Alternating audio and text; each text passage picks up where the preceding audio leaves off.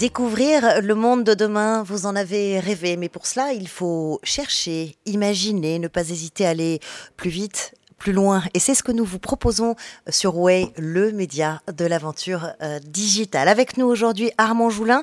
Il est euh, chercheur chez FAIR. C'est un laboratoire de recherche en intelligence artificielle qui est financé euh, par Facebook, spécialiste du machine learning et plus spécifiquement de la compréhension des images et des vidéos. On va voir ça avec lui. On va essayer de comprendre avec vous, Armand Joulin, jusqu'où va l'intelligence artificielle aujourd'hui? Qu'est-ce qu'on peut en attendre. C'est ça que nos auditeurs, nos téléspectateurs ont, envie de comprendre. Euh, et à mes côtés, comme chaque semaine, Mathieu Stéphanie, qui est notre guide. Pourquoi? Parce qu'il est le fondateur de Cosa Vostra, qui est un cabinet de conseil en, stratégie euh, digitale et surtout animateur euh, de podcast Génération Do It Yourself, où tu reçois des, des entrepreneurs, des visionnaires.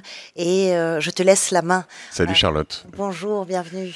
je suis ravi, en tout cas, je suis ravi d'avoir la chance de d'échanger avec euh, Armand. Euh, c'est euh, c'est vraiment, je pense, beaucoup de d'honneur d'échanger avec des personnes de chez Fer, notamment. ça m'est déjà arrivé par le passé. toutes ces équipes montées entre autres par Yann Lequin. Il y a beaucoup de Français, j'ai l'impression, chez Fer, non? Oui, bonjour. tout à fait. Il y a beaucoup de Français. On a une grosse équipe à Paris de 80 chercheurs et ingénieurs, et on est aussi à travers le monde. Et il y a beaucoup de Français dans quasiment tous les sites une bonne représentation. Et alors faire, euh, si je comprends bien, est financé par Facebook, mais on dit, quand on lit partout, totalement indépendant. Tu peux m'expliquer un peu euh, comment, pourquoi, euh, peut-être quel est l'intérêt aussi de Facebook du coup? Bah, alors tout à fait, FAIR c'est un, labo de, recherche fondamentale sur l'intelligence artificielle.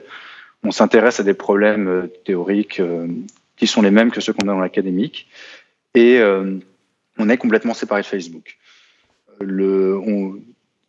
la raison pour laquelle on, fonctionne de cette manière, c'est que cela nous, euh, parce que l'on on s'intéresse surtout à des problèmes euh, que l'on peut open sourcer, sur euh, lesquels on peut publier, et sur des des données publiques accessibles aux académiques.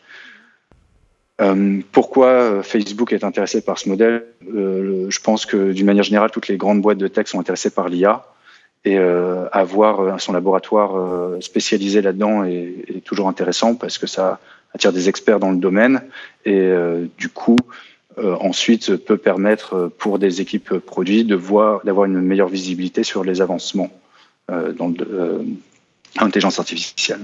Et donc j'imagine qu'il y, a quand même des intérêts pour vous aussi à être adossé à Facebook, peut-être sur des accès à certaines données, etc., que, que d'autres n'ont pas, si je comprends bien? C'est effectivement très intéressant d'être adossé à Facebook, mais pas pour des raisons de données.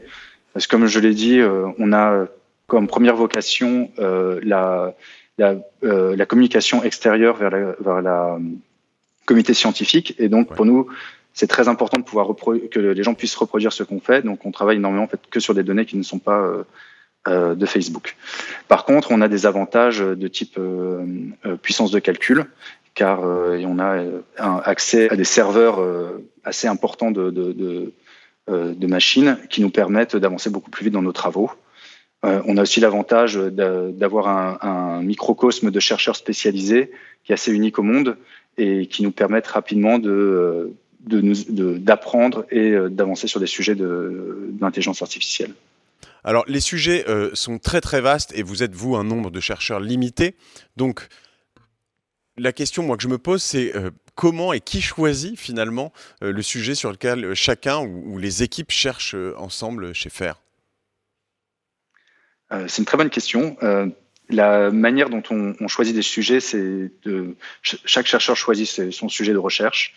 on est complètement libre de ce côté-là on a une culture assez forte de qu'on appelle le bottom-up, c'est-à-dire que chaque chercheur propose une idée, la développe, et d'autres chercheurs, après, s'ils la trouvent intéressante, vont euh, venir collaborer sur son projet. Quel euh, sujet t'intéresse euh, Il y, en a, y en a en particulier Tu es, spécialisé? Alors, j'ai pas mal de sujets de prédilection, mais mon, mon, grand, mon sujet de, important en ce moment, c'est ce qu'on appelle l'apprentissage non supervisé.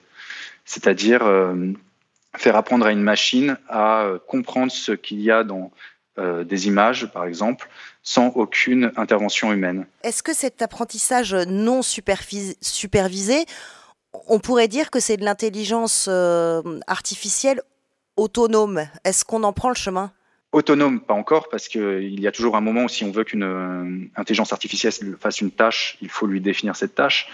Par contre, c'est effectivement quelque chose qui nous permet progressivement de, nous rendre compte que beaucoup de choses peuvent être apprises sans, sans que l'intelligence artificielle ait nécessairement besoin de beaucoup de guides.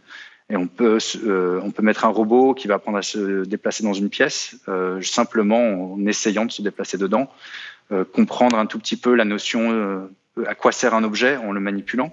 Donc on se rend compte qu'il y a beaucoup de choses qui peuvent s'apprendre tout à fait presque de manière autonome, mais je pense qu'on en est encore vraiment très très très loin. Quand on t'écoute, du coup, euh, Armand, on se dit, moi je me dis que dans les dîners, tu dois faire sacrément flipper euh, les gens. Tu n'es pas euh, sur la défensive en permanence à devoir expliquer un peu ce que tu fais, que ça va pas partir en, live tout le temps Alors, heureusement, je pense que maintenant le, public est beaucoup plus au courant de ce que c'est que l'intelligence artificielle, en tout cas le domaine de recherche, qu'il y a quelques années. Et donc la, la vision un peu effrayante est moins commune. Et une des raisons à ça, c'est que je pense que les gens savent que maintenant, ce que nous appelons intelligence artificielle est encore très très loin d'être euh, véritablement une intelligence, euh, que nous sommes encore sur des problématiques euh, simples, où on traite à chaque fois de problèmes indépendamment, comme la, traduction automatique, la détection de maladies, de, de, de, sujets très, très bien cloisonnés. Et ils voient, je pense aussi beaucoup maintenant les bénéfices que ça peut avoir sur pas mal d'applications. Alors on en voit les bénéfices, mais, mais euh, moi je me pose une autre question, parce qu'il n'y a pas seulement celle de la machine euh, qui fait peur, euh, je me pose la question des enjeux. parce que vous qui avez fait vos recherches autant aux États-Unis qu'en France, on sait aussi que derrière ces recherches sur l'IA se joue quand même une course commerciale avec de gros enjeux diplomatiques. Dans quelle mesure on, peut garantir aujourd'hui que, ces progrès de l'IA seront véritablement au service de nous, de l'humanité au final c'est une question très importante et que se posent énormément de chercheurs. On, a d'ailleurs une, initiative euh, au sein de notre labo sur euh, essayer d'étudier les, impacts sociétals de notre recherche. C'est un sujet qui est extrêmement sérieux euh, et qu'il ne faut vraiment pas prendre à la légère. Je pense que les modèles de recherche tels que nous avons à faire, où nous sommes très ouverts sur ce que nous faisons, open source tout, essayons au, maximum d'informer de ce que nous faisons et, et à la base de ce qui, ce qui doit être fait de bien, mais je pense que ce n'est pas suffisant mmh. parce que quand on développe une nouvelle technologie, on ne sait pas qui va l'utiliser et ce sont des questions qui sont ouvertes euh, en ce moment et qui sont euh, au cœur de, des, des, grands questionnements qu'on a dans la recherche.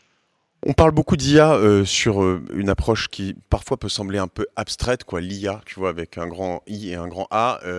si je dois le remettre un peu dans le concret, tu as parlé de traduction instantanée tout à l'heure.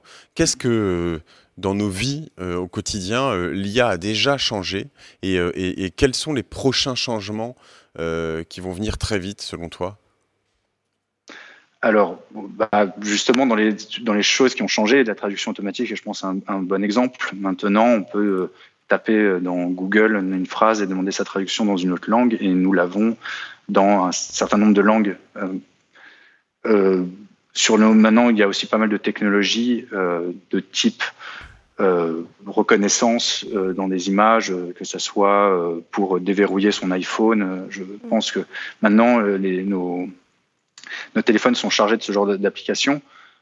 une que j'aime particulièrement, c'est une, une, application qui permet de reconnaître des plantes en prenant des photos juste des feuilles, qui nous permet de voilà, est très utile parce que moi je n'y connais rien. Et euh, dans le futur proche, je pense que euh, on risque de voir euh, de plus en plus de ces technologies qui apparaissent associées aux nouvelles technologies hardware qui sont développées de type tout ce qui est réalité augmentée ou euh, réalité virtuelle. Euh, et, et, toi, ton rêve à, toi, je, sais que les, chercheurs euh, qu'on peut voir comme de grands pragmatiques sont souvent aussi de doux rêveurs. Si tu avais un rêve de pouvoir accompagner un truc grâce à ton travail ou votre travail chez Faire, ce serait quoi?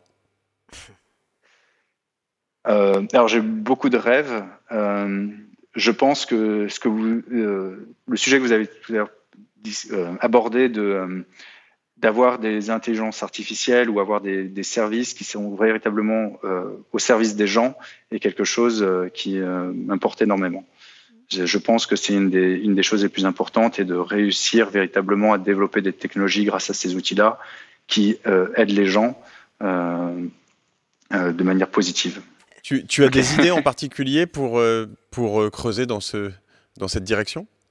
J'ai beaucoup d'idées et de, et de rêves, euh, notamment. Tout, j'espère qu'un jour mes travaux de, en vision serviront à aider des gens qui ont des déficiences visuelles à pouvoir voir le monde, ou en tout cas voir le monde expliqué comme nous nous le voyons. Mmh. Euh, je travaille aussi, euh, on en a parlé avant, de traduction automatique, et j'aimerais qu'on puisse continuer à augmenter le nombre de langues vers lesquelles on peut traduire, et, afin de pouvoir aider les gens à se comprendre. Euh, sans nécessairement parler des langues ultra euh, classiques comme l'anglais.